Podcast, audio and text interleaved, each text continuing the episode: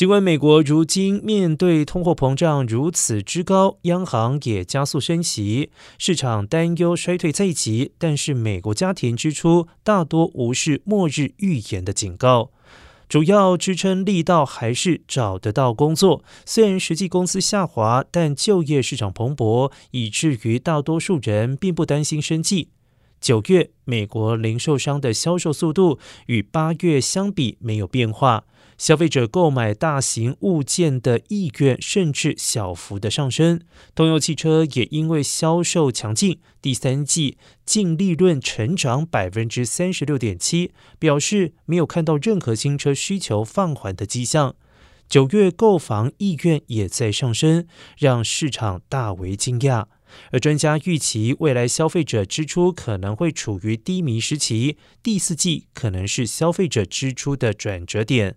大多数经济学家预测，衰退预计明年才会报道。美国人还有时间，赶快存钱。